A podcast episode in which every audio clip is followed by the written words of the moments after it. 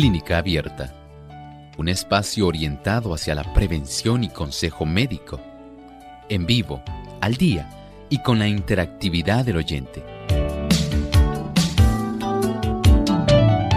Clínica Abierta, poniendo al doctor a su alcance para un diálogo claro y honesto, porque nos importa su bienestar y salud.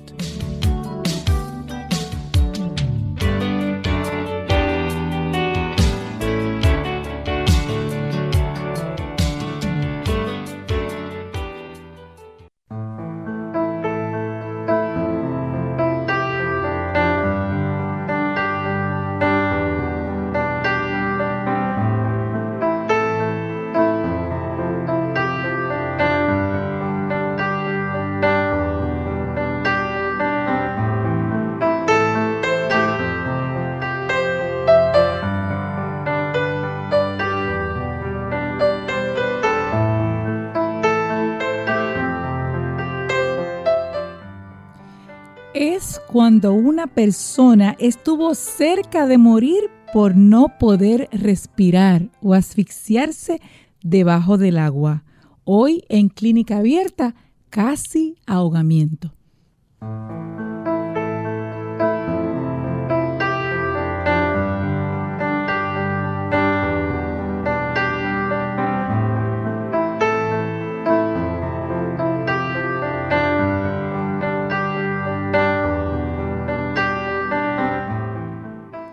Saludo muy cordial a todas las personas que se conectan a través de 98.3 FM, nuestra emisora WZOL. Bienvenidos a nuestra programación del día de hoy. También saludamos a aquellas personas que se conectan a través de nuestra página web radiosol.org y a través de Facebook Live Radiosol 98.3 FM. Le invitamos a que si no lo ha hecho, le dé like para así poder compartir el tema que tenemos para ustedes hoy con aquellos amigos o familiares para que puedan beneficiarse también de este, esta información que el doctor le traerá con mucho gusto. Así que en esta ocasión le damos la bienvenida al doctor Elmo Rodríguez. ¿Cómo se encuentra hoy? Muy bien, gracias a Dios. Eh, Ilka, ¿cómo se siente? Muy bien, favorecida en el nombre del Señor. Bendiciones también para el equipo de trabajo. Y por supuesto, queridos amigos, nos complace mucho poder estar con ustedes en este espacio de tiempo y sabemos que podemos aprender. Ustedes hacen preguntas muy inteligentes y preguntas que interesan a otros radioescuchas. Pero también nos interesa brindar una información que le pueda resultar útil. Así es. Queremos también en esta ocasión enviarle un saludo muy especial a todas las personas que nos ven a través de Salvación TV, localmente en Puerto Rico, el canal 8.3. Además, Lumbrera TV a través de Facebook. Les damos la bienvenida a ustedes también. Muchas gracias por conectarse con nosotros. Y además queremos enviarle un saludo muy especial a las emisoras que se conectan con nosotros y hoy enviamos un caluroso saludo a Madrid, España, desde Seven Day Radio Virtual, Ondas de Plenitud, www.ondasdeplenitud.org en Gran Canaria, España. Gracias por estar con nosotros en este día. Eh, vamos entonces a pasar de inmediato al pensamiento saludable. Además de cuidar tu salud física, cuidamos tu salud mental. Este es el pensamiento saludable en clínica abierta.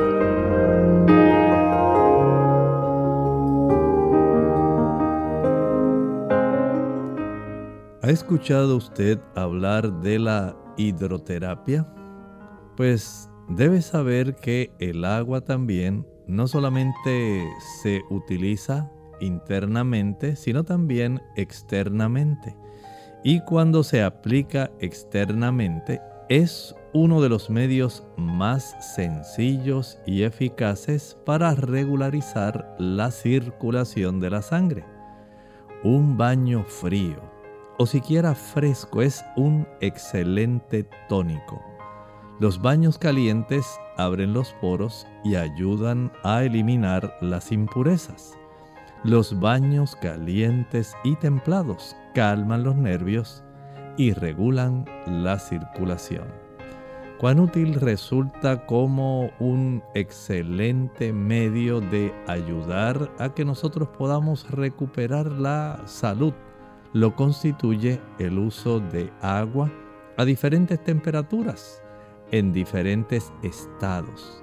Recuerde que el agua puede estar en estado gaseoso, puede estar en estado líquido o sólido.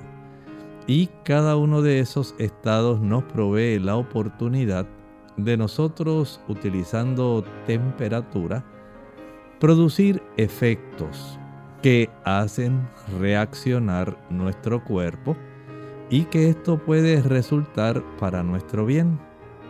El agua ayuda en los procesos de recuperación no solamente cuando hay inflamación, sino también facilita el movimiento circulatorio en esas áreas donde precisamente está la inflamación. Esto ayuda a los procesos de reparación y facilita el que usted y yo podamos ir evolucionando hacia la salud en recuperación de la enfermedad. Muy bien, ya estamos listos para comenzar con el tema designado para hoy, que como escuchó al principio, casi ahogamiento. Si una persona ha sido rescatada de una situación en que prácticamente se ahogó, es muy importante que reciba primeros auxilios y atención médica rápidamente. Le pregunto, doctor, ¿qué consideraciones debemos tener ante esta situación? Pues miren, es una situación muy preocupante. Si usted alguna vez ha experimentado este tipo de vivencia, donde usted entró a un cuerpo de agua, digamos en el área tropical, a la gente le encanta mucho bañarse en áreas de ríos y en el mar. Es algo básicamente obligatorio en áreas que son así caribeñas, en áreas donde hay un buen clima tropical. Pero en otras latitudes, donde por ejemplo el agua se congela creando una superficie de hielo y la gente va a patinar, va a pescar. Ahí también tenemos oportunidad en que se desarrolle un evento de esta naturaleza. En otros lugares donde no hay cerca playas, donde no hay cerca ríos y las personas tienen piscinas, esto también puede desarrollarse. Así que estamos hablando de una situación donde una persona básicamente trata de mantenerse a flote, no lo puede hacer y en ese proceso comienza a tragar agua. Esto por la dificultad de mantenerse respirando hace que la persona se sumerja y pueda llegar hasta ingerir una buena cantidad de agua que hace que esta persona deje de respirar. Afortunadamente, hay casos donde las personas están siendo observadas por personas que le brindan ayuda y les ayudan a rescatar, aunque ellos pudieran estar en, por algunos momentos inconscientes, el proceso de reanimación facilita que la persona vuelva nuevamente a respirar adecuadamente y mm, literalmente es rescatada de la muerte. Muerte que se hubiera desarrollado en algunos casos no solo por la entrada de agua a sus pulmones, sino también por la hipotermia. Es decir, cuando baja demasiado la temperatura corporal en los casos de los climas fríos. Así que esta persona que estuvo sumergida, que inhaló en lugar de aire agua, entró a sus pulmones, impidiendo que haya una buena ventilación porque está inmersa, entonces es la persona que una vez rescatada y reanimada, se le da esta designación casi ahogamiento. Wow, tremendo. Es una situación muy difícil. Eh, yo entiendo que cuando estamos en cuerpos de agua debemos estar muy atentos, todos nuestros sentidos, especialmente con los niños, para que ¿verdad? puedan tener la debida atención. Eh, hay unas cuantas consideraciones, doctor, que, debemos tener cuando una persona está usualmente eh, ahogada, no puede gritar, no puede pedir ayuda. debemos estar alerta ante esa situación, ¿verdad? hay algunas causas que debemos tener también en cuenta en, esta situación cuando hay casi ahogamiento. ¿Qué causas pudiese haber, si alguna? Bueno, algunas causas, por ejemplo, hay personas que intentan suicidarse, hay personas que se lanzan a un cuerpo de agua, sea un río, sea al mar, sea a una piscina, a una alberca, y lo hacen intencionalmente tratando de privarse de la vida, pero en ese proceso cuando están básicamente ahogándose, tantas cosas pueden pasar por la mente de estas personas que en cierta manera se dan cuenta del el trágico fin que les espera y de alguna manera tratan de buscar ayuda. ¿Saben una cosa? Este tipo de situaciones se puede generar en muchos casos no el que está haciendo tratando de hacerlo intencionalmente, sino esas personas que por ir a una playa o a un lugar donde el cuerpo de agua es bastante extenso, a un lago también, tratan de nadar a una distancia que supera su capacidad de poder regresar nadando, supera su capacidad física. En continuar nadando, se cansan y lamentablemente estando lejos allá en medio del mar, en un área que pudiera ser hasta cerca de donde está la seguridad. Ustedes saben que en las playas y en estos cuerpos de agua generalmente hay algún salvavidas, hay un puesto desde donde a una altura, digamos, de unos 8 o 10 pies, hay una caseta de una persona que tiene la capacidad de detectar quién está en problemas y tiene también la capacidad de poder ayudar a esa persona porque tiene un equipo consigo que le facilita el rescate, más tiene un conocimiento para aplicar algunos procedimientos que van a ser útiles para la persona que pudieran entrar en este proceso de casi ahogamiento. Y este tipo de situación, unos porque lo hacen voluntariamente, los que intentan suicidarse, otros porque les faltó la fuerza para retornar, se cansaron tanto, nadaron tanto, que no se dieron cuenta cuán lejos ya estaban de la orilla. Y en ocasiones casi enfrente de donde están estas personas salvavidas, se observa este tipo de situación. Por un lado, podemos decir que afortunadamente el salvavidas está cerca y en algunos casos podemos decir que tiene esa bendición de que ellos pueden ser rescatados. Pero también hay algunos casos donde la persona que entra en ese cuerpo de agua puede tener algunos trastornos, algunos trastornos mentales, algunos trastornos de conducta y esto pudiera facilitar. Hay personas temerarias.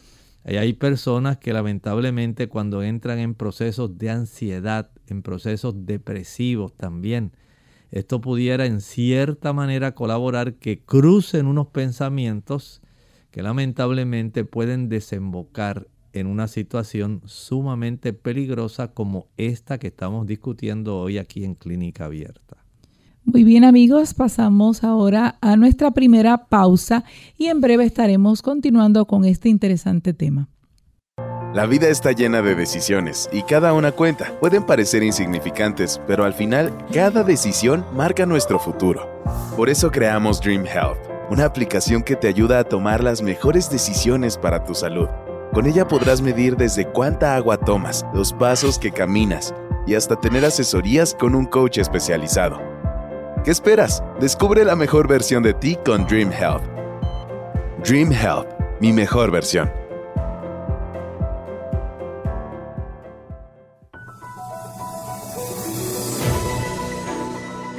¿Sabía usted que tomar un baño de sol puede ayudar con la glucosa en la sangre y el colesterol? Así es, la luz solar estabiliza los niveles de azúcar o glucosa en la sangre, ayuda a reducir el nivel de azúcar en la sangre si está muy alta y a elevar el nivel de azúcar de la sangre si está muy baja. Además, disminuye el nivel de colesterol y triglicéridos en la sangre. La luz solar puede disminuir el colesterol hasta más de un 30%. La luz del sol transforma el colesterol y el ergosterol de la piel en vitamina D, pero únicamente hasta niveles seguros. La vitamina D desempeña una parte importante en el metabolismo del calcio y fósforo, esenciales para el desarrollo de los huesos y dientes. Cantidades adecuadas de vitamina D pueden ser obtenidas mediante la exposición del rostro a la luz solar por unos pocos minutos cada mediodía.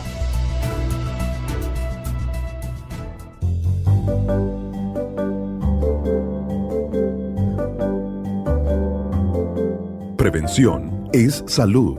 Infórmate y aprende. Las dietas bajas en grasa se relacionan con menos síntomas de la menopausia. Un nuevo estudio sugiere que la pérdida de peso mediante una dieta baja en grasa puede reducir los síntomas como los sofocos y los sudores nocturnos en las mujeres posmenopáusicas. La menopausia se inicia de manera natural cuando los ovarios comienzan a producir menos estrógeno y progesterona, las hormonas que regulan la menstruación en las mujeres. El proceso comienza generalmente en los años 30 altos. Para entonces se encuentra en los ovarios un menor número de óvulos potenciales para ser fertilizados cada mes y la ovulación es menos predecible.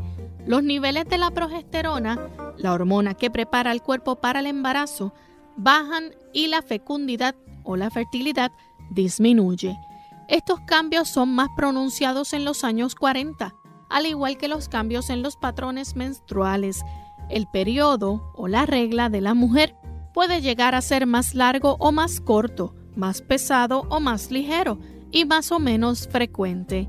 Eventualmente los ovarios dejan de funcionar y no hay más periodos. Es posible, pero muy inusual, menstruar todos los meses hasta que el último óvulo se libere, pero es más común una disminución progresiva. Los síntomas asociados con la menopausia incluyen sofocos o bochornos, sudores nocturnos, dificultad para dormir, resequedad vaginal, cambios de humor, dificultad para concentrarse y menos frecuentemente la pérdida de cabello en la cabeza junto con un aumento de vello en la cara. Alrededor del 85% de las mujeres que experimentan la menopausia tiene sofocos. En un nuevo estudio, los investigadores analizaron datos sobre 17.473 mujeres posmenopáusicas de 50 a 79 años de edad que participaron en el ensayo sobre la modificación de la dieta de la iniciativa sobre la salud de la mujer para evaluar los efectos en los síntomas menopáusicos, como los sudores nocturnos y los bochornos, de una dieta baja en grasas y rica en granos integrales y frutas y de la pérdida de peso. Ninguna de las mujeres incluidas en el estudio tomaba terapia hormonal. Los investigadores encontraron que las mujeres que mantuvieron una dieta baja en grasas y rica en granos enteros y frutas tenían una tendencia significativamente mayor a eliminar los síntomas de la menopausia cuando se les comparaba con un grupo de control. Además, las mujeres que habían perdido por lo menos 10 libras o el 10% de su peso corporal eran significativamente más propensas a eliminar los síntomas de la menopausia en comparación con aquellas que no perdieron peso. Los autores concluyeron que la pérdida de peso mediante una dieta baja en grasas y rica en granos integrales y frutas podría reducir los síntomas de la menopausia.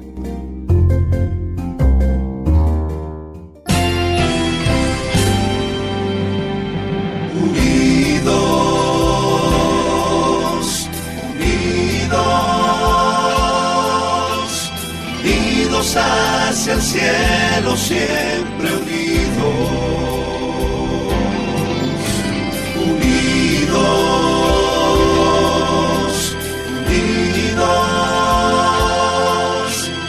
Testificación de la verdad. En la testificación de la verdad.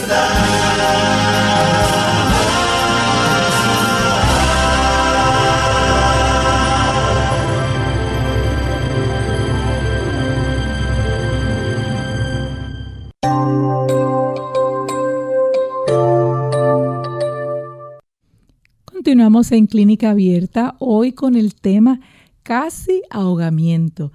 Estuvimos hablando un poquito sobre algunas consideraciones y algunas causas, así que dejamos al doctor para que continúe hablándonos de, de estas consideraciones y causas del casi ahogamiento, doctor.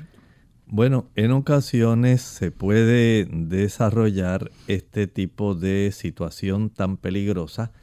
Digamos que la persona recibió algún golpe un golpe craneal, algo que lo hizo desmayarse, se cayó, digamos, ahí cerca de la piscina, de la alberca, o estaba en un barco o en algún lugar eh, navegando, sufrió este tipo de contusión, golpe, o algunas situaciones pueden desarrollarse de una persona que es epiléptica, sufre una convulsión, cae entonces entonces al cuerpo de agua y hay que activar todo el proceso de ayudar a esta persona porque sabemos que justamente estas personas no disponen de mucho tiempo. Ustedes saben que una persona que lleve más de prácticamente unos seis minutos bajo el agua, privada de oxígeno, le va a resultar en un daño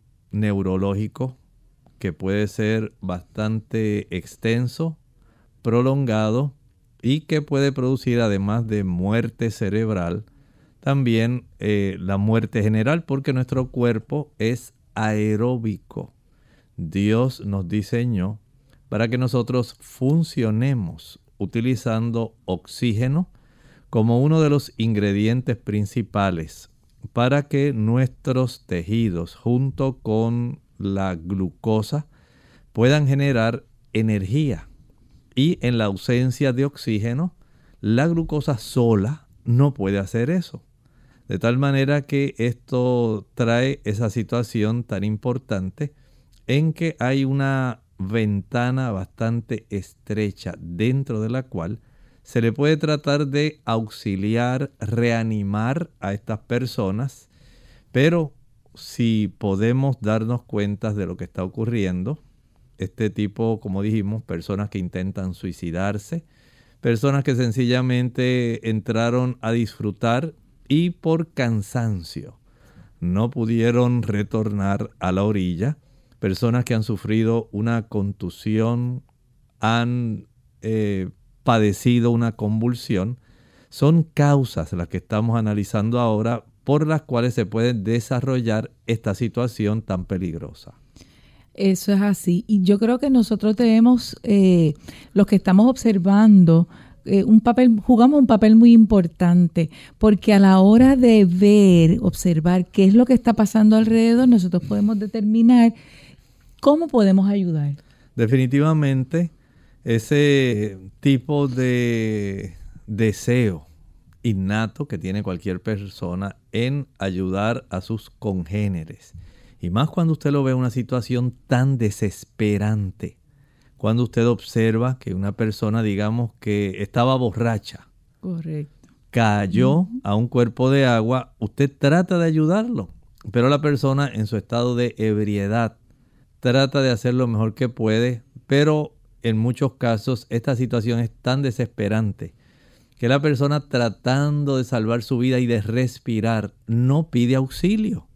Es parte del cuadro que se evidencia en la mayor parte de estos casos.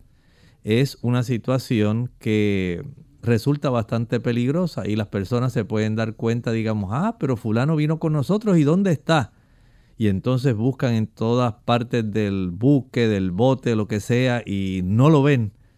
Y enseguida cruza ese mal pensamiento por la mente. ¿Se habrá caído por la borda? ¿O fulano estaba aquí en la fiesta?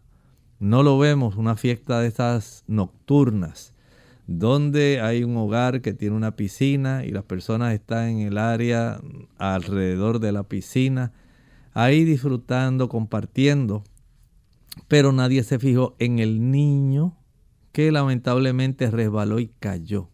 Son situaciones difíciles que debemos considerar. Así mismo es. Y seguimos hablando entonces de las causas.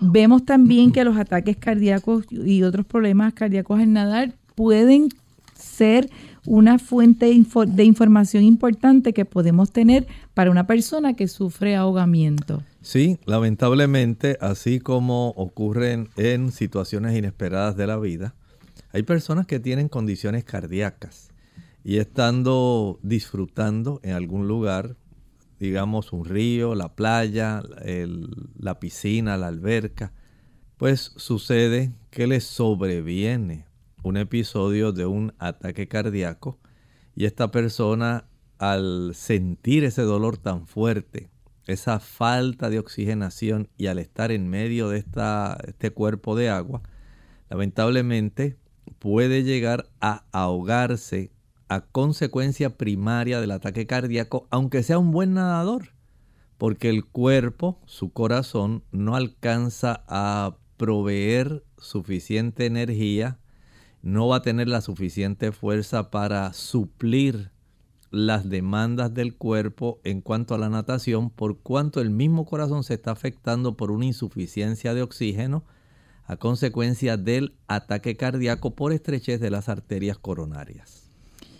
Y pensando también en personas que quizás pues eh, confíen en sus habilidades para nadar, y piensan que utilizar un equipo, un dispositivo de, flotación, eh, no es necesario en alguna ocasión.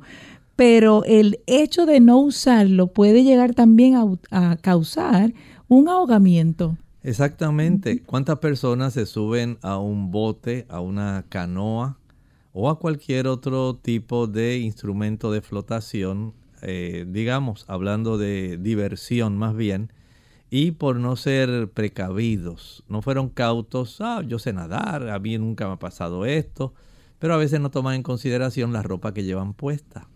Y a veces la ropa puede ser uno de los mayores impedimentos para que usted se mantenga a flote. Zapatos, el hecho de que usted tenga algún tipo de pantalón que sea de denim, mezclilla, una tela gruesa, de algodón que absorbe rápidamente el agua y que le dificulta el movimiento para la flotación.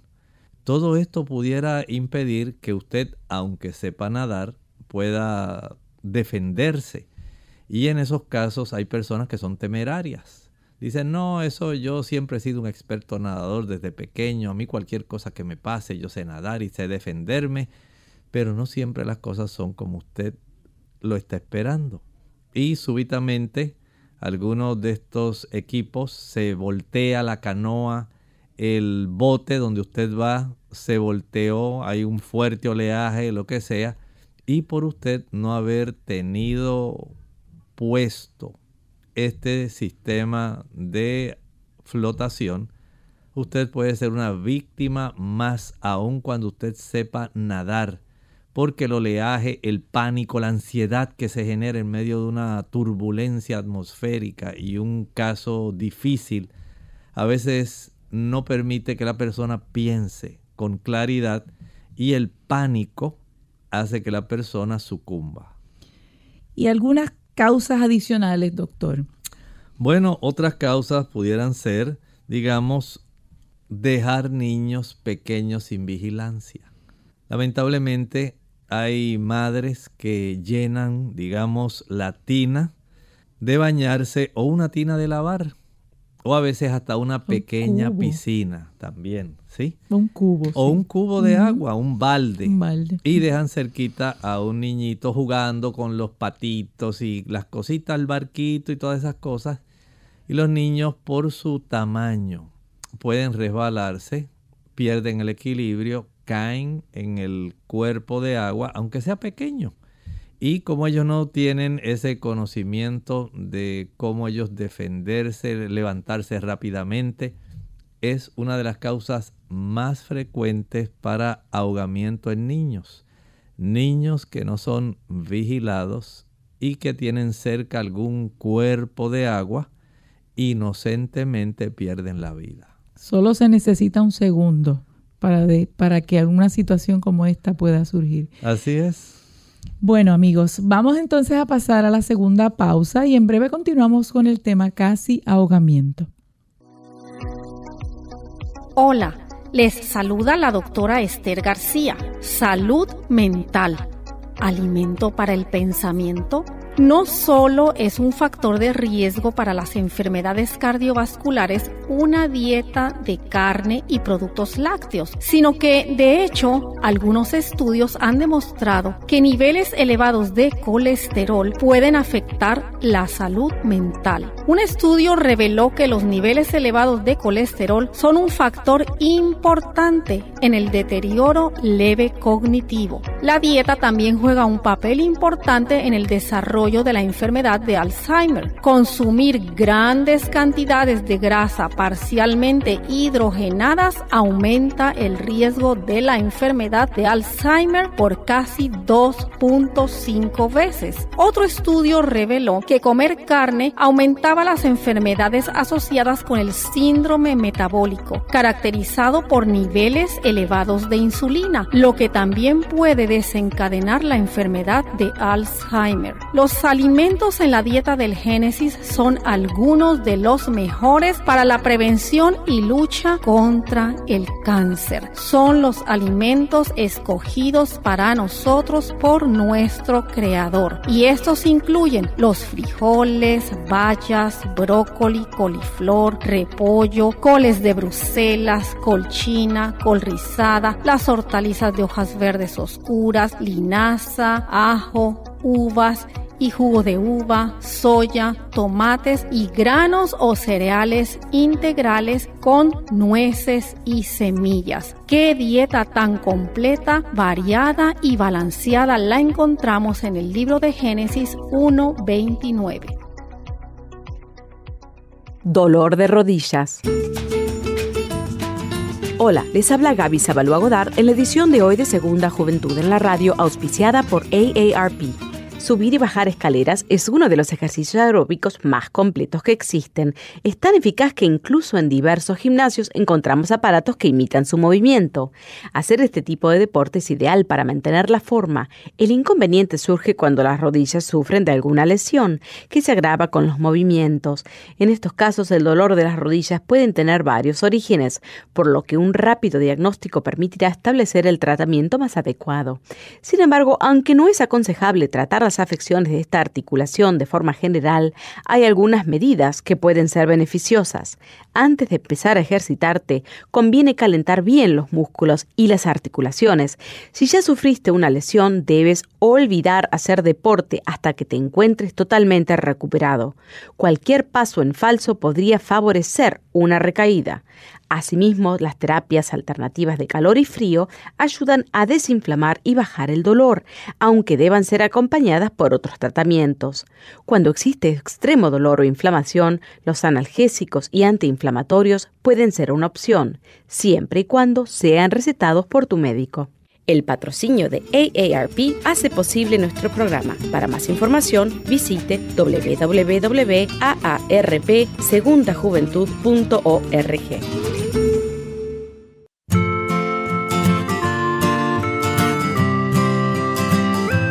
Mucha gente tiene la costumbre de tomar líquido junto con las comidas. ¿Y cómo hacer para no tener sed durante la comida? Ahí van unos tips. Já empeço o dia tomando água em ayuno.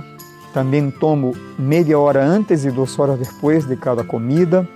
Água abundante. E vejam que estou dizendo água, no gaseosa, no jugo. Também outra coisa importante, diminuir a sal, disminuir os picantes e masticar bien, começando por las ensaladas e depois vou para la comida caliente.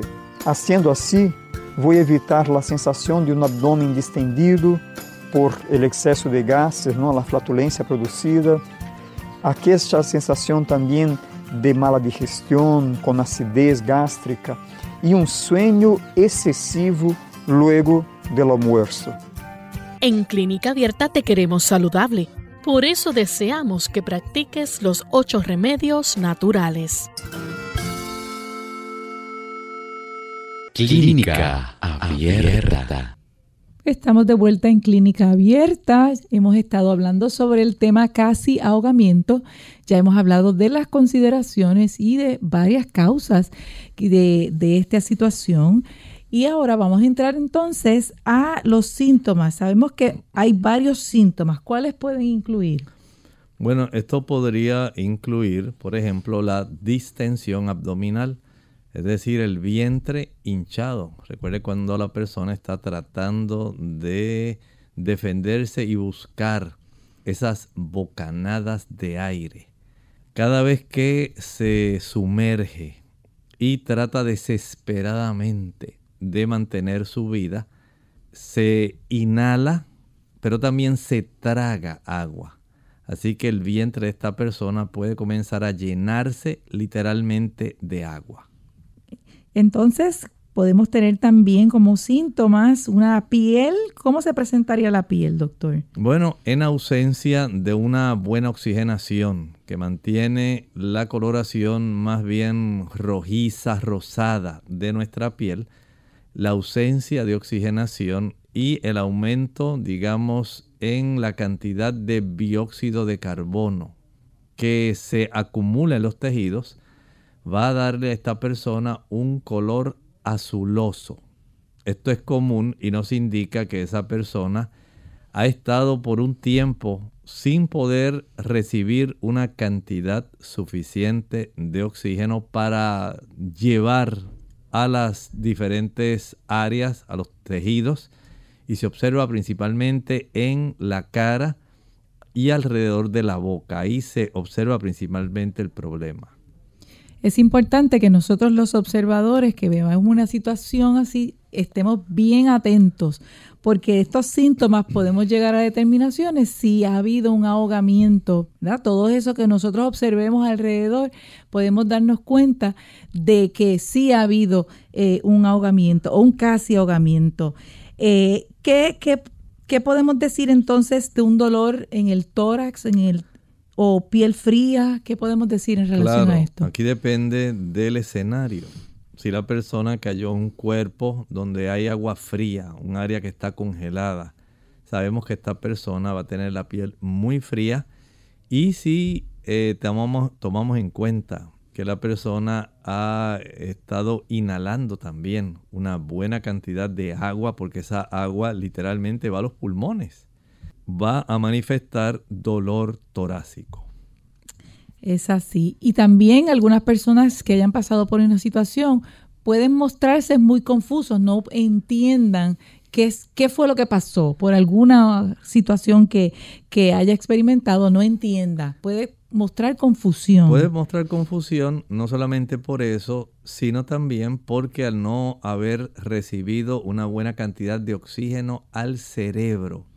El cerebro, lamentablemente, por el tiempo que resta de el volumen de aire que todavía circula en la sangre, va a tener cierta capacidad pensante, pero no va a estar el discernimiento claro porque a la misma vez la ausencia de unas buenas cantidades de oxígeno que mantengan el cerebro alerta van a facilitar que esa ausencia de ese oxígeno se manifieste en forma de confusión.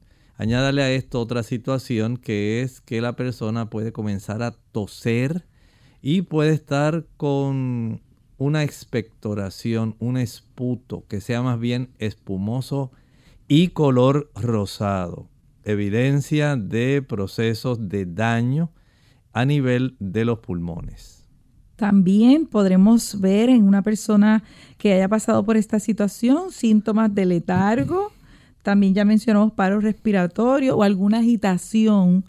¿Y qué podemos decir entonces con las respiraciones poco profundas? Bueno, definitivamente una persona que tiene esos pulmones llenos de agua, que tiene su vientre lleno de agua, no tiene oportunidad para que haya una buena distensión, digamos, de su caja torácica, de su abdomen, el diafragma no va a facilitar que haya un buen proceso donde se desarrolle la entrada de aire y esta persona va a estar más bien con una respiración superficial, apenas si acaso tienes oportunidad de todavía que haya cierta cantidad de espacio para que ingrese aire, notará que tiene una respiración muy superficial, no profunda. Así es. Y también, pues podemos mencionar eh, pérdida del conocimiento, claro está, y algunos vómitos que puede eh, mostrar la persona, por lo que ya hemos mencionado, ¿verdad, doctor? Exacto, exactamente. Así que el cuadro no luce muy prometedor, es sumamente preocupante y en términos generales pone ansiosa a la persona que está rescatando, a no ser que ya usted tenga un entrenamiento donde usted pueda mantener sus emociones dominadas por la sensatez. A veces se desea hacer algo, que se ahoga, que se ahoga, ayúdenlo. Y nadie sale en ese momento, pues yo lo tengo que ayudar. Y a usted se lanza como un héroe tratando de llegar hasta la persona, tratando de ayudar, pero si usted no sabe las técnicas, lamentablemente usted puede ser también una víctima junto con la persona que se está ahogando. Así es, por eso es recomendable que nos adiestremos en estas áreas, especialmente padres con niños pequeños, personas ¿verdad? que están interesadas en ayudar. Primeros auxilios ¿cuáles podríamos entonces ofrecerles a una persona que está en esta situación de casi ahogarse? En primer lugar, usted no se va a exponer a una situación peligrosa. Usted pondere. ¿Puedo yo tener la capacidad de nadar hasta donde está la persona? ¿Sé la técnica para poder ayudarlo sin yo ponerme en riesgo? ¿Tengo algún objeto algo que yo pueda lanzar para que la persona pueda asirse y pueda facilitar el que venga hasta acá, aunque la persona esté presa, víctima de la desesperación, del deseo de vivir. Hay algo que yo pueda hacer para facilitar, por ejemplo, alguna cuerda que yo pueda eh, anudar a algún salvavidas o algún objeto de flotación, para que al yo lanzarla hasta la persona, ella pueda agarrarla y pueda fácilmente mientras yo voy jalando esa cuerda o esa soga, facilitarle que llegue sin que ella se canse y tenga una, un asidero seguro que le dé la tranquilidad y vaya recuperando su compostura. Estas son preguntas que requieren un poco más de raciocinio en segundos mucho más que usted sencillamente emocionarse y decir, pero nadie hace nada por él. Ay, pero se ahoga, se ahoga, ¿quién va a hacer algo? Y usted en ese arranque de deseo de ayudar a la persona, se quita su ropa y se lanza, sin tomar en cuenta si usted tiene alguna probabilidad de ayudar realmente a la persona o de haber solicitado auxilio para que otras personas vengan a tratar de colaborar y si es posible rescatar porque tenga la persona que sale en auxilio, ayudar porque hay técnicas que conocen y tienen ese entrenamiento capaz de facilitar la recuperación de esta persona. Inclusive si una persona no tiene el adiestramiento para rescatar, puede ayudar también. Y eso lo, lo puede hacer pues llamando a una persona que diga, llama al 911. O sea, ese, esa, ese llamado a, que la emergencia pues pueda ser eh, contactada es bien importante también. A veces si la persona, por ejemplo, está en una alberca, en una piscina o en algún lugar donde usted puede acostarse y estirar su brazo para que la persona lo sujete y usted lo pueda alar hacia afuera.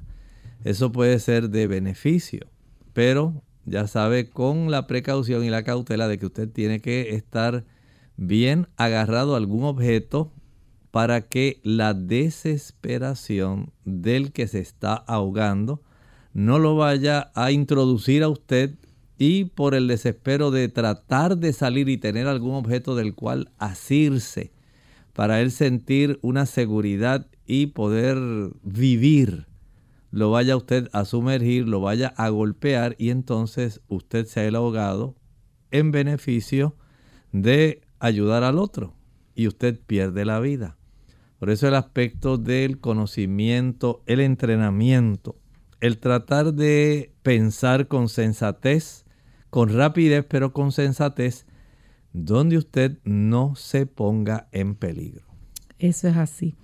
Bueno, doctor, ¿qué otros pasos adicionales una persona que quiera ayudar a alguien que ha estado en esta situación, qué puede hacer? Hay varias cosas.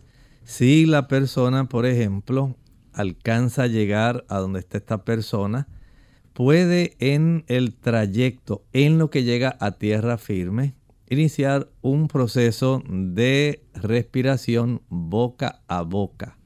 Esto lo puede hacer, hay especialmente los salvavidas y las personas que han recibido este tipo de entrenamiento de salvamento eh, acuático, pueden eh, instaurar esto y se les enseña cómo hacerlo aun cuando están ayudando a traer la persona.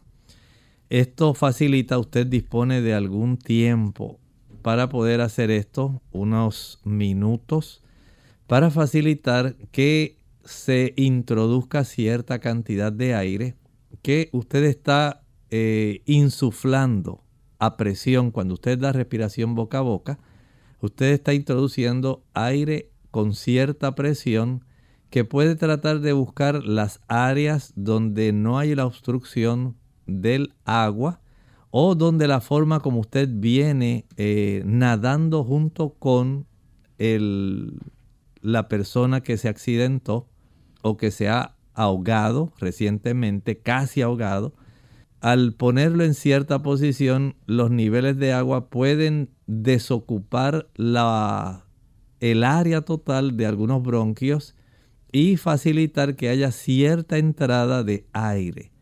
Este proceso se debe estar practicando en lo que se llega a la orilla, a un área que esté sólida, a la cual usted pueda arrastrar a la persona, un área que sea segura, y allí entonces, si usted tiene el entrenamiento de resucitación cardiopulmonar, puede entonces proceder conforme al mismo con las precauciones dadas de que usted va a continuar, si es posible, dándole ese tipo de procedimiento de ayuda en lo que va otras personas van llamando, van buscando o usted va gritando entre un proceso de insuflar el área del tórax cada vez que usted respira mediante dándole este procedimiento de respiración boca a boca.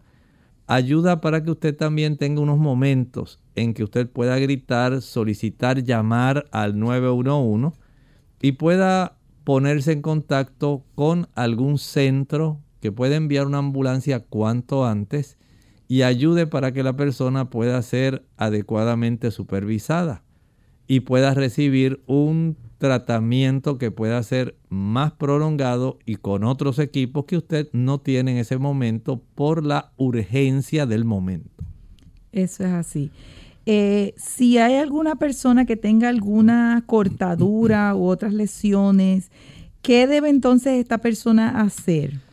Siempre hay que valorar eh, la situación. Algunas personas, si tienen, digamos, fue golpeada o la persona estaba nadando y pasó algún tipo de, de estas motoras acuáticas y con la hélice le cortó, le afectó y la persona entró en este proceso de casi ahogamiento.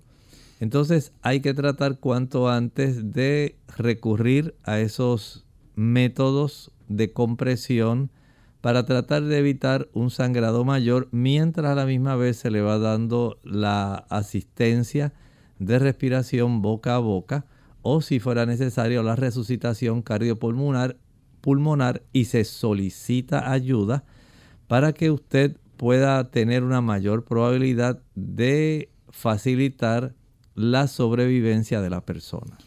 Si hay alguna persona que esté inconsciente, ¿cuál es el cuidado que debemos tener con su cabeza o con el cuello para mantenerlo estable? Bueno, sabemos que cuando ha ocurrido algún accidente, generalmente la Sociedad Americana de Cardiología nos recomienda que inmediatamente la persona sea movida, porque no sabemos si ocurrió algún tipo de lesión en las áreas de las vértebras cervicales que pudieran poner en riesgo. Pero en este caso, que es una situación de ahogamiento, usted tiene que valorar la situación Usted no sabe en realidad qué está ocurriendo, por qué la persona cayó. Usted lo que le interesa es salvarle la vida, porque usted desconoce si fue que le dio una convulsión, si fue que recibió un traumatismo, si fue que la persona resbaló, si intentó suicidarse. Usted no sabe nada. Y usted trata de hacer lo mejor posible como un buen samaritano. Así que usted se reconoce, desde el punto de vista de las prácticas de salvamento, que esta persona se le debe sacar del agua y llevar a un lugar lo más seguro posible. Una vez fuera del agua, usted trata de mover el cuello para poder facilitar el proceso de reanimación boca a boca. De esta manera usted está garantizando la vida de la persona y esto le facilita el que eventualmente, tan pronto llega ayuda adicional, se puede estabilizar el cuello, se pueden enrollar algunas toallas que le den estabilidad y quietud al cuello en lo que se siguen haciendo los procedimientos de reanimación. Esto es esencial conocerlo porque la persona, si usted por no mover el cuello, porque no sabe si se golpeó lo que sea, lamentablemente la persona va a morir ahogada, no por la lesión del cuello. Así que desde ese punto de vista, en las prácticas de salvamento, la persona debe ser sacada lejos del área donde ha sido básicamente casi ahogada. Se le procede a dar la resucitación eh, cardiopulmonar o, en primera instancia, la respiración boca a boca y después, si se puede, la respiración cardiopulmonar, en lo que se busca ayuda y se le puede dar unas facilidades y una forma de recibir una ayuda mucho más profesional. ¿Cuáles deberían ser entonces los consejos de seguridad más importantes que debiéramos considerar? Cuando usted está en un viaje, en una embarcación, no tome alcohol. Aquí tiene una de las causas más frecuentes por las cuales las personas pueden caer por la borda de alguna embarcación y sencillamente a consecuencia de su intoxicación. Porque eso es lo que hace el alcohol, intoxica, es una toxina, no es un nutriente.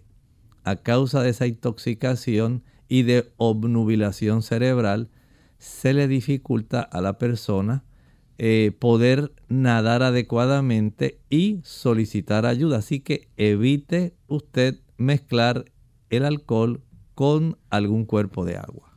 Yo creo que no ingresar en aguas turbulentas y, picadas, como nosotros le conocemos acá, yo creo que ayudaría mucho a no poner en peligro tanto la vida de la persona eh, eh, y como las demás personas. Exactamente, el que usted pueda tener esa sensatez. El mar no se ve en condiciones para poder nadar, no entre a nadar no se ve en condiciones de poder navegar, no se suba a la embarcación. Si usted tiene alguna piscina o alguna alberca, téngale ese protector que se pone sobre la piscina, sobre la cubierta o la superficie de esa alberca para evitar que alguien pueda caer y ahogarse, especialmente los niños. No deje a un niño sin observar en ningún momento mientras está cerca de algún cuerpo de agua, ya sea un balde, una tina, algún recipiente, una alberca.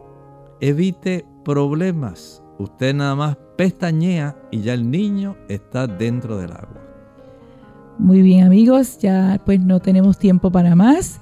Vamos entonces a pasar al pensamiento bíblico. En el pensamiento bíblico hemos estado hablando de cómo esa mujer desleal, esa mujer ramera, así la identifica la escritura del libro de Apocalipsis capítulo 17, está embriagando a todas las naciones. Ella se deleita en proveer una mezcla de doctrinas, doctrinas falsas. Ayer hablábamos como en el año 321 de nuestra era. Gracias a esa fuerza de el Estado, el Imperio Romano, pudo facilitar que hubiera una transición del día pagano de adoración, el domingo. Ese era el día en que el mitraísmo y otras diferentes filosofías de adoración a deidades paganas, romanas y griegas, se practicaba el culto al sol. El 7 de marzo del año 321, usted puede buscar la historia.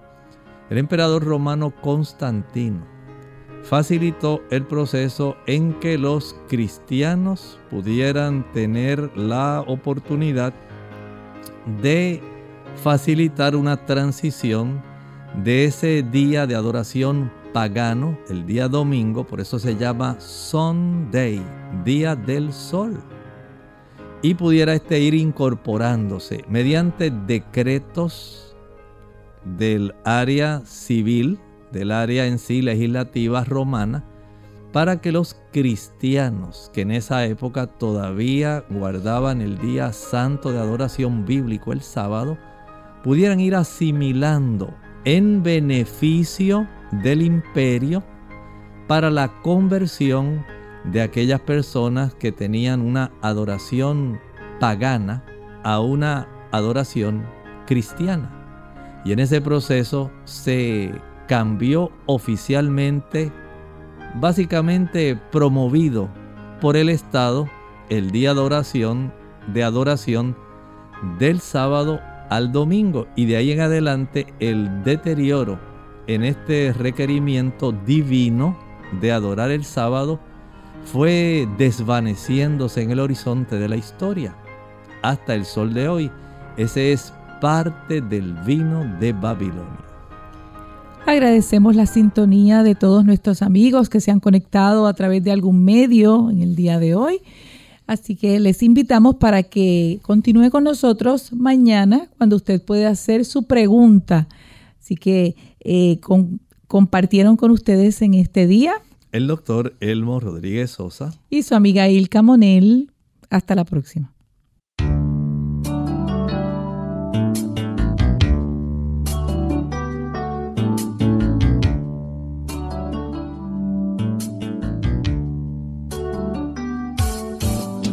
Clínica Abierta.